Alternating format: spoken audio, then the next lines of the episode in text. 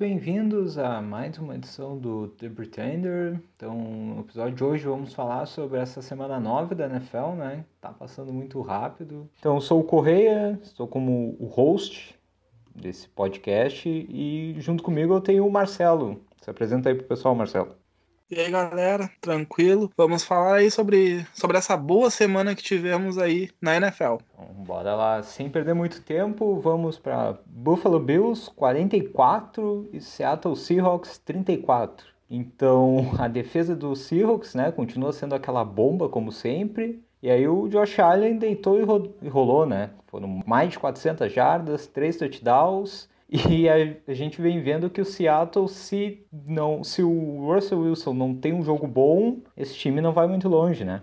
É, a única atuação de MVP nessa partida foi a do Josh Allen. O Russell Wilson vem tendo muitos problemas com turnovers. Nessa partida foram duas interceptações. E quando ele não está on fire, Seattle tem sérios problemas. Tanto por sua defesa ineficiente, quanto por seu jogo corrido cada vez mais lesionado. Sem Chris Carson e sem Carlos Hyde. Com DJ Dallas comandando as corridas. É, pois é, tu tocou na questão dos turnovers, né? O Wilson ainda sofreu mais dois fumbles e algo que eu achei interessante, assim, foi que a diferença do jogo foi de 10 pontos, né, pro Buffalo Bills e dos quatro turnovers que eles forçaram, eles capitalizaram em 16 pontos. Então foi uma grande partida do ataque dos Bills como um todo, a defesa também conseguiu segurar, né? E para quem viu o jogo foi um passeio, né? O Buffalo Bills começou pontuando em quatro das cinco primeiras campanhas e o, Seattle vai mostrando, né? Tem uma campanha boa de 6-2, mas essas duas derrotas de Seattle foi justamente nos jogos que o Russell Wilson não jogou tão bem, né? E sinceramente, Seattle sem um jogo corrido que esteja minimamente funcional, até mesmo contra defesas fracas, vai contra defesas fracas do para jogo corrido, Seattle vai penar para ganhar. E eu não vejo mais, mais os Hawks como um grande favorito ao Super Bowl, assim como depois da semana não vejo mais os Bucks como um grande favorito ao Super Bowl. É, é verdade, né? O Wilson ele é um cara capaz de levar a equipe até o grande jogo da temporada, né? Mas tá, todo mundo é sujeito a um dia ruim, né? E infelizmente, quando isso vem pro Seahawks, a defesa não consegue segurar essa bomba. Mais alguma coisa a comentar, Marcelo? Acho que podemos destacar aí também o primeiro sec do Carlos Dunlap. Tomaram 44 pontos, mas Dunlap resolveu aparecer com a camisa dos Hawks.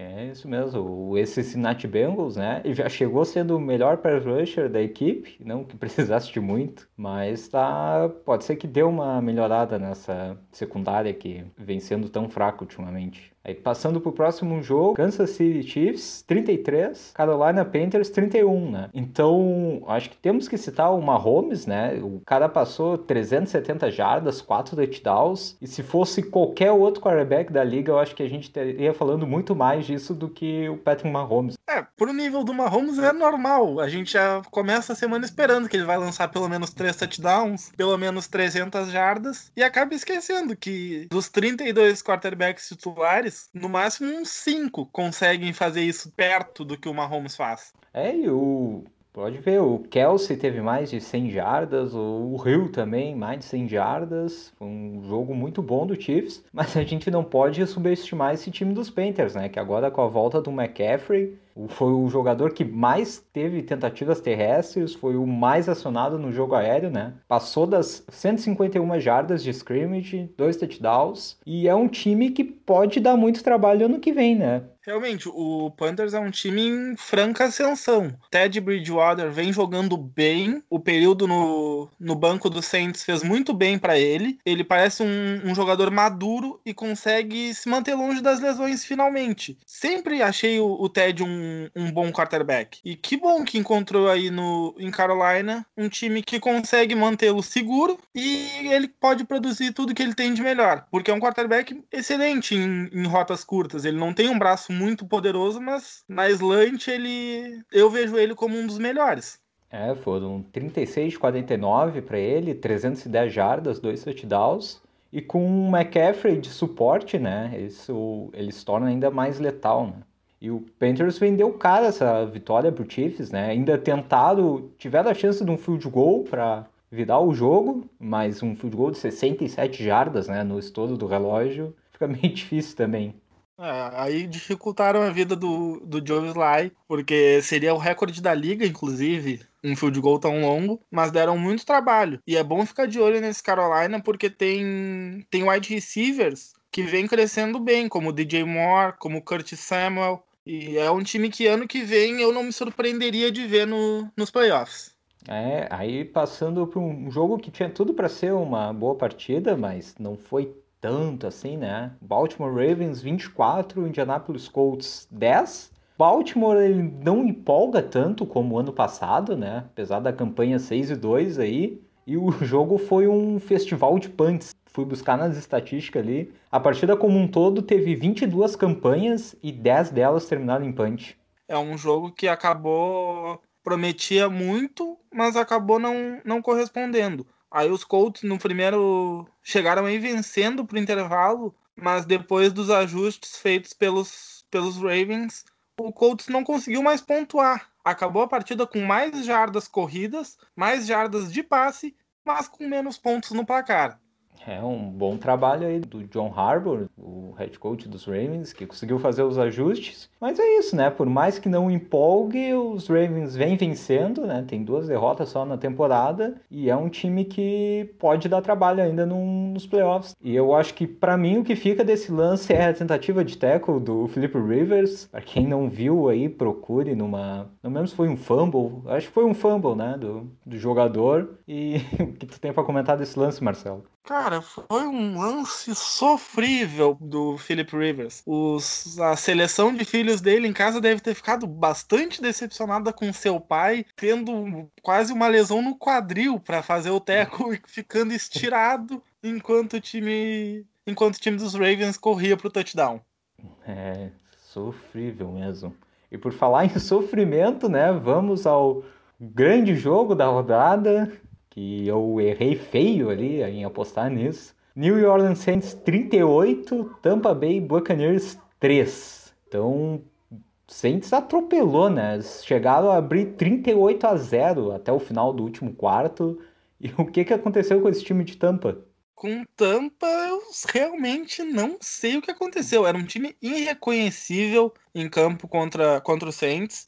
Eles começaram até que correndo um pouco com a bola, mas logo que ficaram atrás do placar, o time de Tampa entra em parafuso e começa a desesperadamente passar a bola. E isso acabou o Tom Brady tendo na partida 38 passes tentados, 22 completos para 209 jardas e 3 interceptações. Tom Brady numa noite nada agradável. Boatos de que ele gritava na sideline para os juízes. Stop the count. A lá Donald Trump.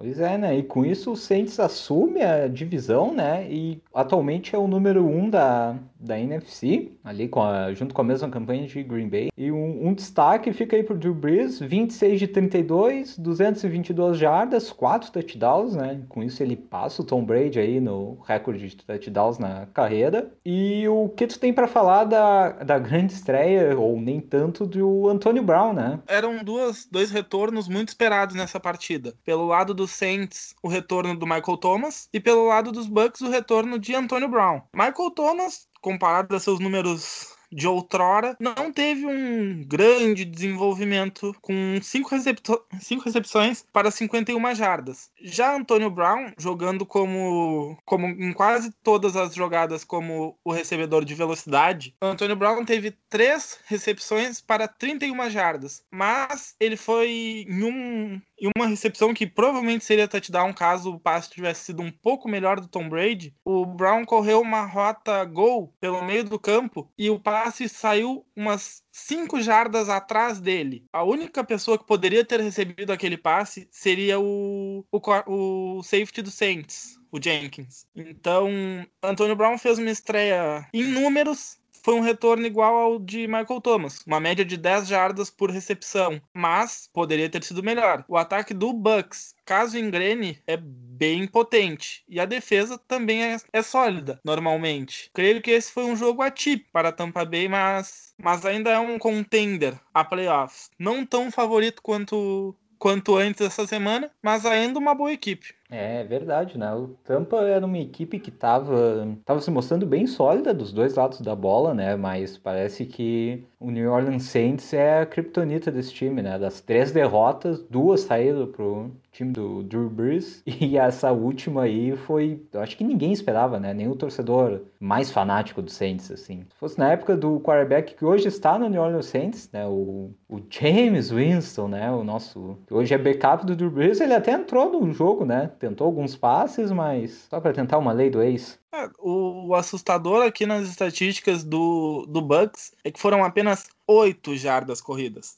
Contra um time que do outro lado tem Alvin Kamara, se você correr só oito jardas, Desculpa, mas não tem como você ganhar deles. É, é verdade. Eu senti também um, um, pouco da, da falta desse jogo terrestre, principalmente no início do jogo, né? Certo que depois que tu tá tomando ali mais de 20 pontos de diferença, tu é normal os times abandonarem, né? A questão do ataque terrestre, mas no início o Brady teve muitas campanhas para três jogadas e punch, né? E na maioria delas, três jogadas de passe e punch. Eu não, não sei qual era a pretensão do Bruce Arians para essa partida, mas o Ron Ronald Jones e o, e o Leonard Fournette quase não foram utilizados, o que é surpreendente, porque são dois bons corredores, dois corredores que podem produzir jardas mesmo correndo ali numa entre os tackles pelo meio da linha.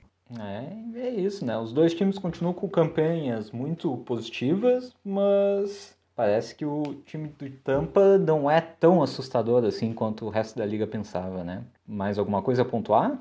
Dessa partida, creio que não. Então vamos seguindo para um jogo que foi mais divertido do que acho que a maioria do pessoal esperava, né? New England Patriots 30 contra New York Jets 27. Um jogo que teve bastante troca de placar, né? Os, os Jets chegaram a liderar por 10 pontos, mas aí Joe Flacco foi de elite. A, a decepção entregou o jogo para os Patriots, mas os Jets quase conseguiram um empate no, no estouro do relógio. Ah, a cada dia fica mais claro que Adam Gaze só segue no New York Jets para manter o tanque por, por Sunshine, porque é inacreditável o quanto o New York Jets se esforça para perder os jogos. Parece, foi realmente uma partida que parecia que ninguém queria ganhar. Parecia que o New, New York ia lá, fazia os pontos e fazia de tudo para que, que os Patriots fossem lá a fazer. New England ainda acredito que, que acabou ficando com essa vitória pelo, pela mentalidade vencedora que o Belichick tem, em comunhão com a vontade, com o desejo insaciável de Adam Gaze de espalhar a farofa de uma maneira inacreditável sempre. É verdade, né? O Joe Flacco terminou o jogo aí com 260 jardas, 3 touchdowns, né? Uma digno de um jogador de elite do calibre dele, mas como eu comentei antes, ele teve uma interceptação que logo após isso o New England empatou o jogo e depois faltando 47 segundos para acabar, o Ken Newton, né, teve a campanha da vitória ali que levou ao field goal de 51 jardas do Nick Folk. Então, que tu tenha mais alguma coisa para comentar, Marcelo?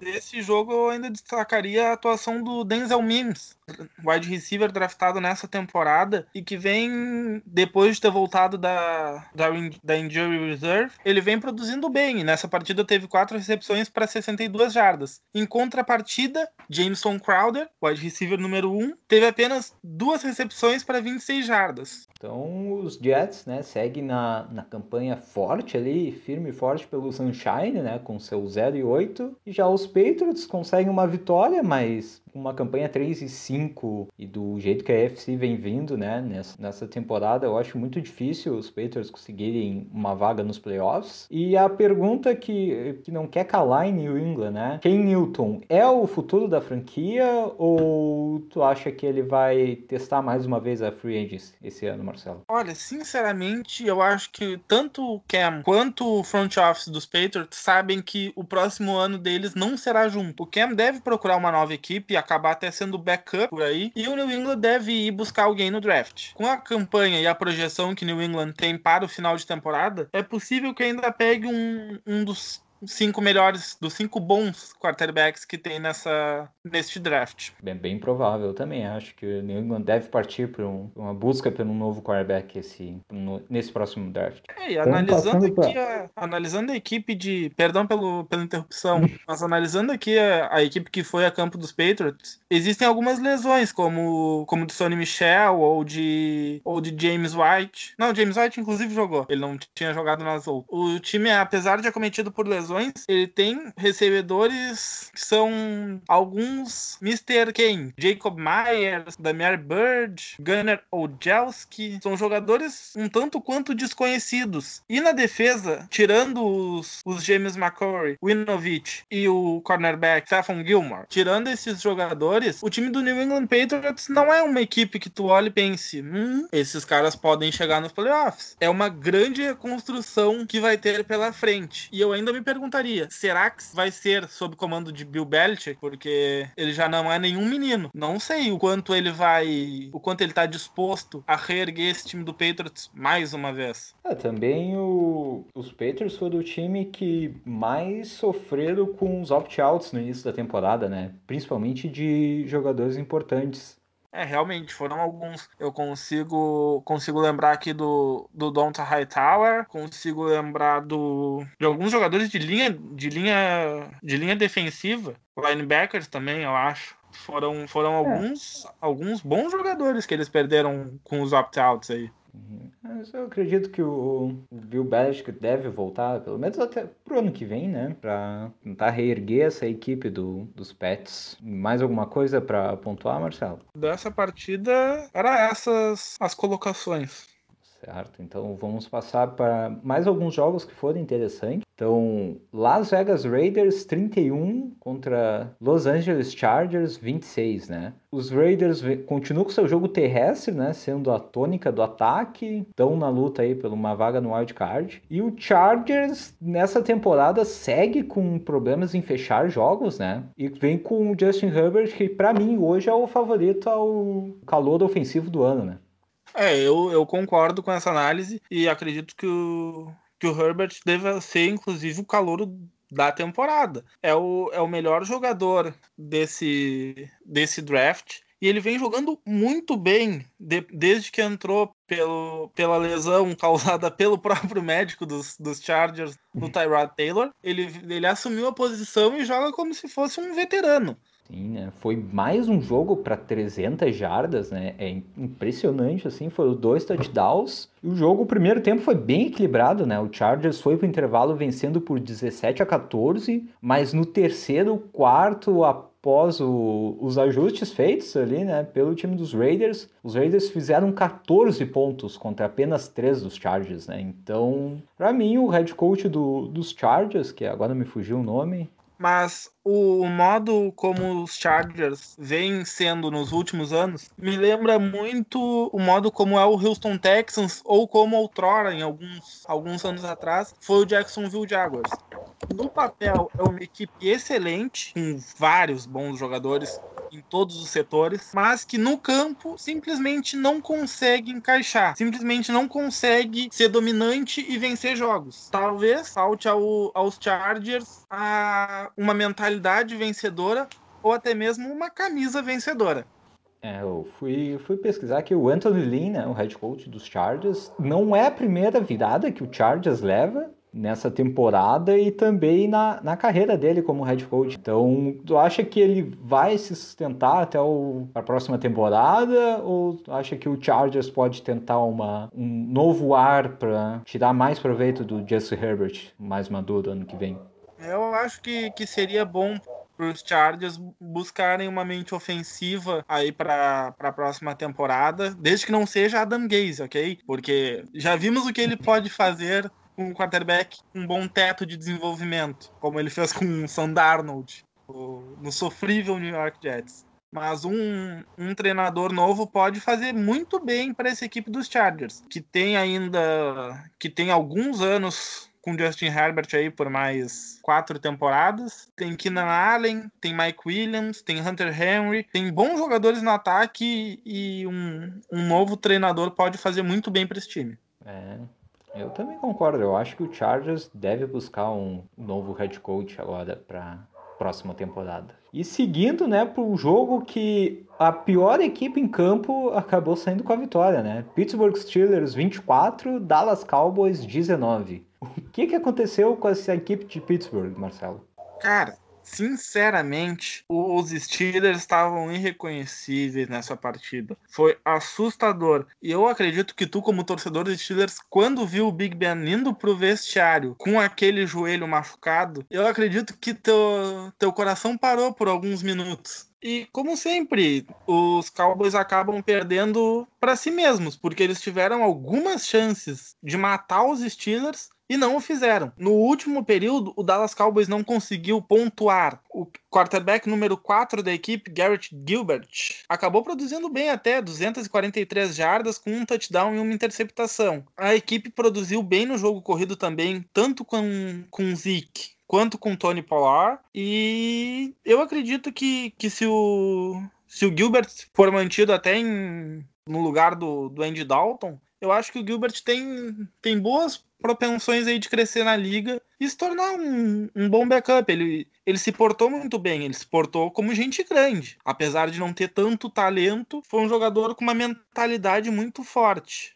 É, é verdade, né? Desse jogo que a gente pode levar é que o Big Ben ele é movido à dor, né? Depois que ele tomou aquela paulada no joelho ali que que ficou sentindo, ele fez uma campanha que levou ao primeiro touchdown dos Steelers no jogo e a comissão técnica como um todo dos Steelers foi horrível, né? A defesa não estava encaixando. Teve vários snaps onde TJ Watt estava marcando o Sid Lamb e o Bud Dupree também marcando a Mari Cooper. Então, tu bota dois edge rushers a marcar o wide receiver, não, não costuma dar muita coisa, né? Mas quem garantiu a vitória do, dos Steelers nesse jogo foi o Big Ben, quando ele assumiu as chamadas do ataque. E por incrível que pareça, o Minka Fitzpatrick, né? Ele teve uma interceptação que culminou na virada dos Steelers e ainda na última jogada do jogo ele desviou um passe dentro da endzone que poderia ter dado a vitória a Dallas, né? Mais alguma coisa para pontuar, Marcelo? O, os Steelers eles passaram bastante trabalho também com o jogo corrido, com o James Conner tendo nove tentativas só para 22 jardas, o que é muito pouco para uma equipe que tem um, um, running back e uma linha ofensiva tão, bo tão bons. Ainda gostaria de destacar o, a atuação de, de Juju Smith-Schuster, assumindo a cada vez mais o protagonismo dessa equipe, chamando a marcação para si, dando espaço para James Washington, Eric Ebron, Chase Claypool e John Tay Johnson fazerem recepções e produzirem bastante jardas, inclusive pelo lado dos Cowboys, fica aí uma, um pouco de tristeza pelo Sid Lamb, que, que apesar de ter recebido o único touchdown da equipe, cometeu o fumble no final do, do primeiro tempo, que acabou que acabou matando uma, uma campanha que podia dar uma vantagem razoavelmente boa aí para os Cowboys. É, exatamente, né? O Gilbert que parece que vai assumir agora essa a, até a volta do Andy Dalton, né? E vem se mostrando um cara com potencial para ser um bom backup, né, para esse time. Então, passando aqui para o nosso próximo jogo, né? Miami Dolphins 34, Arizona Cardinals 31, né? O Dolphins que vem numa ascendente aqui impressionante, já são quatro vitórias consecutivas, né? E o, grande destaque vai pro Tua, né? Com mais uma boa atuação e essa classe de, de quarterbacks né, do draft vem se mostrando excelente, né? Com Burrow, com Justin Herbert e agora com Tua, né? Atuando bem. É, realmente, o, o quarterback dos Dolphins teve uma boa partida. E do outro lado também tivemos uma boa partida do Kyler Murray aí. Os dois camisas 1 tiveram, tiveram um bom desempenho, passando para mais de 240 jardas cada e tendo pelo menos dois touchdowns cada um. Tua teve dois e Kyler teve três. É, exatamente. O Murray ainda que foi muito bem correndo com a bola, né? Foram 11 corridas para 106 jardas e um touchdown. E, o, e a defesa dos Dolphins, né, que tá vindo também numa crescente muito boa, vem mostrando uma dificuldade aí com quarterbacks móveis. Então, talvez num confronto aí de pós-temporada contra o Baltimore pode acabar custando caro. É, realmente, o, o Dolphins teve bastante dificuldade contra o Murray, mas é bom destacar que eles conseguiram controlar muito bem o Chase Edmonds. Teve 25 corridas para apenas 70 jardas, uma média de 2.8. E os Dolphins vêm conseguindo conseguindo impor seu jogo terrestre, mas nessa partida não foi tão bem. Teve 38 jardas com o Ahmed, teve 35 com o próprio Tua e 19 com Jordan Howard, que sinceramente parece não ter se encontrado em, em Miami. Para essa partida, o Miami Dolphins ainda teve o, o desfalque de seu running back, Miles Gaskin, que sofreu uma lesão aí e foi, em, foi colocado na injury reserve. É, né? O Brian Flores, aí, o head coach de Miami, vem fazendo um bom trabalho, né? Na, no comando da equipe. E parece que o Brian Flores, para quem não sabe, ele era assistente do Bill Belichick no, nos Patriots. E a defesa de Miami joga muito parecido com essa defesa dos Patriots, né? E parece que até os defeitos que o Belichick tinha, né? As dificuldades contra quarterbacks móveis, o Brian Flores está trazendo para essa equipe de Miami, né? É, realmente, é uma defesa que joga parecido e que tem bons, bons nomes, como Kyle Van Noy, como Byron Jones, como Eric Hall, como Jaron Baker. É uma defesa que tem um, um teto de produção muito alto e que vem semana após semana jogando melhor, mas ainda tem alguns problemas quanto a conter quarterbacks que saiam bem do pocket. É, o, o, jogo foi bem equilibrado, né? A Arizona ainda teve a chance de virar o jogo com field goal, faltando 1 minuto e 58, um field goal de 49 jardas, que acabou não dando certo, e terminou nisso, né? Os Dolphins seguem forte aí numa briga por uma possível vaga de wild card, seria muito bom para a equipe, né? E os Cardinals com essa derrota tem que abrir o olho, porque senão eles vão perder também a vaga de wild card na, na NFC, né? É, os Cardinals têm muita concorrência dentro da própria da própria divisão. Os Cardinals têm têm seu em seu em sua competição os 49ers, que mesmo que mesmo perdendo para Green Bay nessa semana, tem uma campanha 4-5 e podem, pelo talento de sua defesa, mesmo que grande parte baleada, e também pelo, pela boa linha ofensiva que tem, pode conquistar algumas vitórias até que suas estrelas retornem e, e pode assombrar aí os Cardinals. Além do, do Sean McAvey e do, e do Seattle Seahawks, que seguem semana após semana conquistando, conquistando pontos e vitórias. Nessa semana, nessa semana o Seahawks acabou não vencendo, para a sorte aí dos, dos Cardinals. É, né? Agora passando o próximo jogo, que quando a gente vai olhar para as estatísticas, né? Quando tu vê um quarterback tentando mais de 50 passes, geralmente não não significa uma coisa muito boa, né? Tennessee Titans 24, Chicago Bears 17 e não deu para os Bears, né? São três derrotas consecutivas. E eles estão se complicando nessa busca pela pós-temporada, né? Olha, sinceramente, para mim, o Bears tem que esquecer a pós-temporada já, porque uma equipe que não consegue consolidar o jogo corrido, por mais que a defesa dos Titans não seja ruim, mas uma equipe que não consegue consolidar o jogo corrido, onde seu maior, seu único running back de, de ofício produz 30 jardas em 15 corridas, e que obriga o seu quarterback a passar 52 vezes, ok, não, não dá. Não vai. Uma, um ataque que vai passar 52 vezes contra o adversário direto, que é Green Bay, não vai acontecer. Para vencer Green Bay, tu tem que correr com a bola. E com essa produção pífia que a linha ofensiva vem proporcionando ao David Montgomery, esquece. Nem Nick Foles, nem Mitchell Trubisky. A temporada do Bears já subiu no telhado e acredito que não desce mais. É, é verdade, né? A equipe de Tennessee não teve muita dificuldade para ganhar esse jogo. O jogo chegou a ficar 24 a 3 para os Titans, né? E os dois touchdowns dos Bears saíram faltando 8 e 2 minutos para acabar o jogo. Então, o placar é meio enganoso, mas o que importa é que Tennessee continua liderando a divisão e aproveitou o vacilo dos Colts. Ah, Tennessee vai se consolidando cada vez mais na, na sua divisão. Jaguars e Houston já ficaram bem para trás. E Tennessee vai se, se distanciando um pouquinho do Indianapolis Colts e deve ficar com a vaga de campeão da divisão.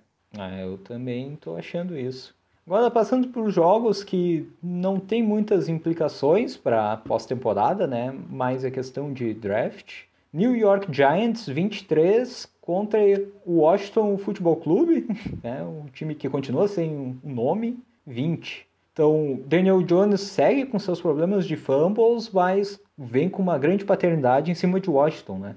É, dessa partida aí, eu tem duas coisas para serem destacadas. A primeira é que o Daniel Jones tem que ser mantido no New York Giants apenas para jogos contra o Washington Football Team. Só para essas partidas os Giants que, que provavelmente vão ter uma escolha top 5 de draft, que escolham um novo quarterback, porque Daniel Jones se mostra cada dia mais inapto para ser um quarterback titular na NFL. Tragam um novo, deixem o Daniel Jones ali no banquinho. Contra o Washington Football Team ele joga, ele vence, mas contra as outras equipes Bota o, o Justin Fields, o Tua Tagovailoa, vai que o Jets é tão, é tão doido assim que deixe passar Sunshine. Mas Daniel Jones, para mim, não tem como mais na próxima temporada. E o outro destaque é pelo, pela posição de QB do, do Washington, né? Aí tivemos uma maravilhosa partida de Alex Smith e desta voz que vos fala, vocês não escutarão nunca críticas a Alex Smith. Nenhum homem que passe o que ele passou e volta a jogar futebol vai ser criticado por mim. Ele teve 24 tentativas de passe, 24 comple completos, 32 tentativas, 325 jardas e um touchdown. O número de interceptações não interessa. Alex Smith fez uma partida fantástica e para mim, além de comeback de comeback of the year, Alex Smith tem que ganhar o MVP porque esse homem merece tudo de melhor que tem no mundo. É, né? O Kyle Allen sofreu uma lesão feia ali, né? No, no jogo que fez com o Alex Smith entrasse na, na partida.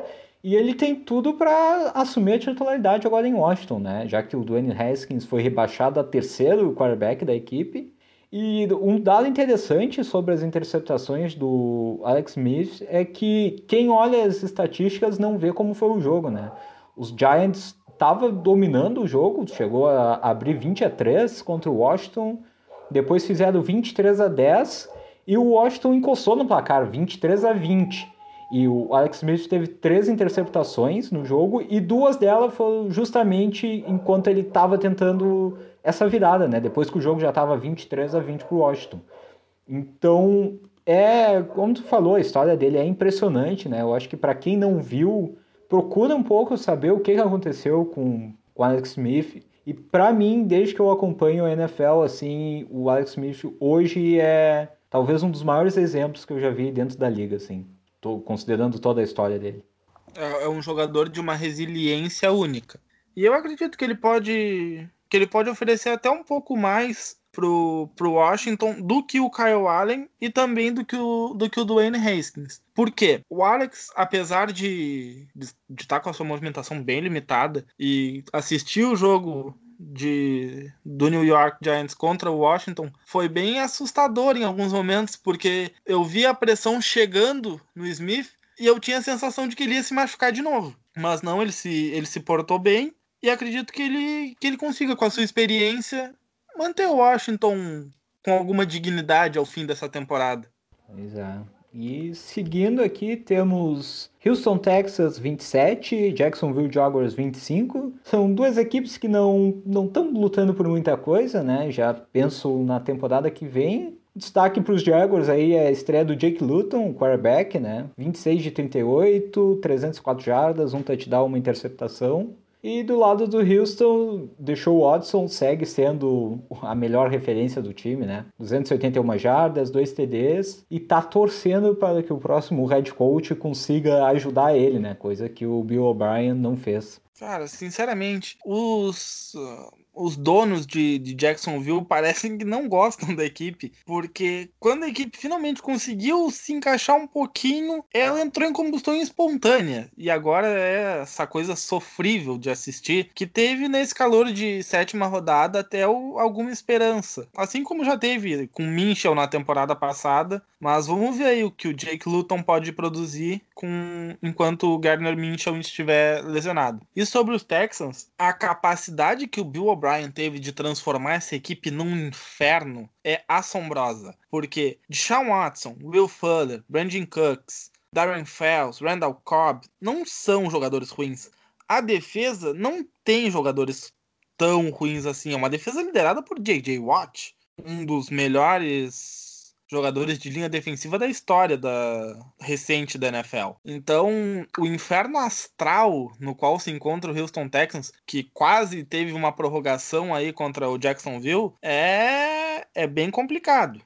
É verdade, né? Ele que não vem sendo ajudado pelo, pela equipe e que em alguma parte da, da, da pré-temporada, né, foi cogitada a possibilidade dele não renovar com, com o Houston, né? Depois do seu quinto ano de contrato, que talvez ele fosse buscar uma nova equipe. E agora passando pro duelo no norte, né? Minnesota Vikings 34, Detroit Lions 20, né? Então, Dalvin Cook com mais uma partida monstruosa, né? Passou das 200 jardas. Kirk Cousins tentando manter seu emprego ali, garantiu três touchdowns. E eu acho que o Matt Patricia vai ter que atualizar o LinkedIn pro ano que vem, né? É, eu acho que, que ficou bem complicada a situação do, do Matt Patricia aí com, com os Lions, porque o, ele simplesmente não consegue fazer a equipe produzir. O Detroit não se apresenta, não tem um, parafraseando os comentaristas de, de soccer agora, não mostra um futebol vistoso, não mostra resultados, não mostra nada. O Lions é um catadão gigante de atletas de futebol americano que entra em campo semana após semana a troco de nada, basicamente. Só esperando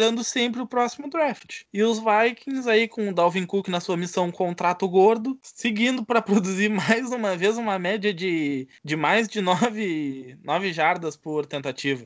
Pois é, né? Ele tá, tá foi dois jogos em que, que ele acabou com os times, né? Um algo importante para ficar de olho nessa semana, né, o Matt Stafford, ele saiu do jogo com uma concussão, então vamos ver se ele volta para a próxima partida do, dos Lions. E tem mais alguma coisa a ressaltar desse jogo? Desse jogo, nada. Tá certo. Então, passando para o nosso último jogo, né? Atlanta Falcons 34, Denver Broncos 27. É, os Falcons é um time que tem um ataque muito talentoso, né? E que depois da, depois da demissão do Dan Quinn começou a jogar um melhor, né? Até a defesa deu um, um certo salto. E o Denver Broncos eu acho que é uma equipe forte aí na busca por um novo quarterback. Ah, realmente, a, a situação do Drew Locke lá tá bem complicada já. Ele teve uma partida para 313 jardas nessa semana, duas, dois touchdowns e uma interceptação, um touchdown corrido, inclusive foi o jogador que mais correu jardas pela equipe de Denver, mas ele,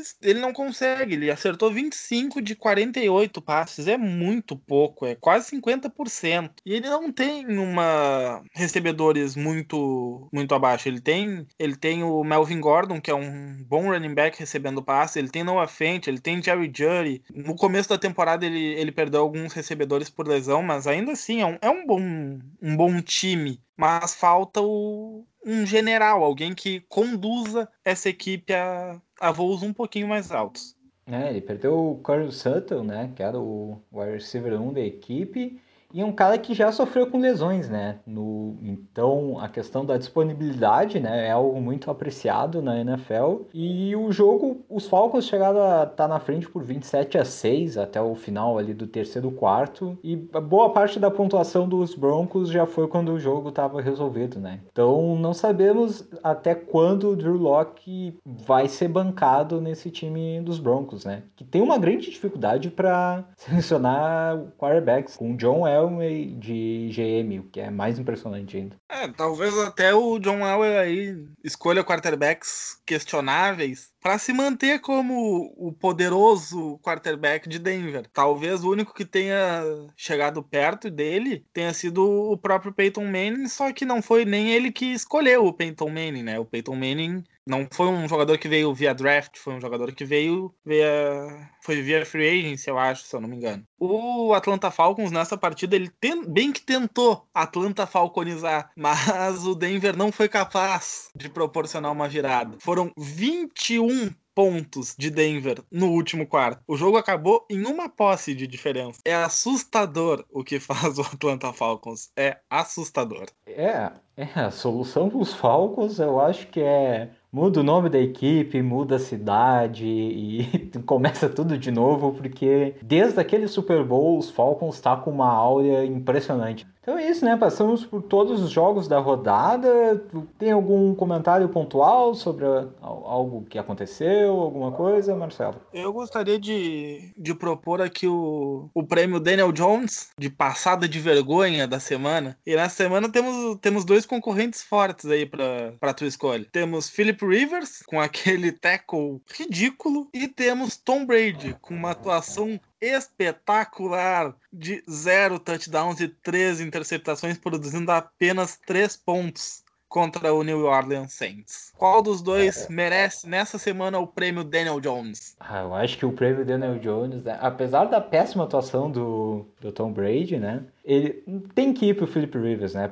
Para quem não viu o lance, não foi nenhum tackle, né? na verdade, foi. É uma jogada tão feia, assim, que depois da recuperação do fumble, ele começa a correr meio de lado, assim, para tentar taclear o jogador de Baltimore e ele cai sozinho, costa no chão, igual um saco de, sei lá, de cebola. E aí, quando o jogador de Baltimore tá chegando perto dele, ele desesperado levanta as perninhas, assim, como se fosse fazer muita diferença, né? E aí o jogador ainda só dá aquele saltinho maroto e vai em busca da alegria do touchdown. Que foi, é um lance que vai ficar marcado para a história da NFL. A câmera, a câmera do, do fundo do campo, de trás da endzone, ela pega o jogador de Baltimore chegando na endzone e o Philip Rivers ainda deitado com os braços abertos, como se tivesse sido baleado, deitado no gramado. Quem não assistiu essa cena, procure, porque vai alegrar o seu dia, com certeza. É, é um resumo do que vem acontecendo nesse ano, né? Nós somos o Philip Rivers e o, e o jogador de Baltimore é o ano de 2020. Então, com essa grande reflexão, nós encerramos o, o episódio de hoje, né? E voltamos com, com o recap do nosso Thursday Night e a prévia da semana 10. Então, até a próxima. Uma boa semana aí, pessoal. Nos vemos antes do da rodada de domingo. Um beijo no coração.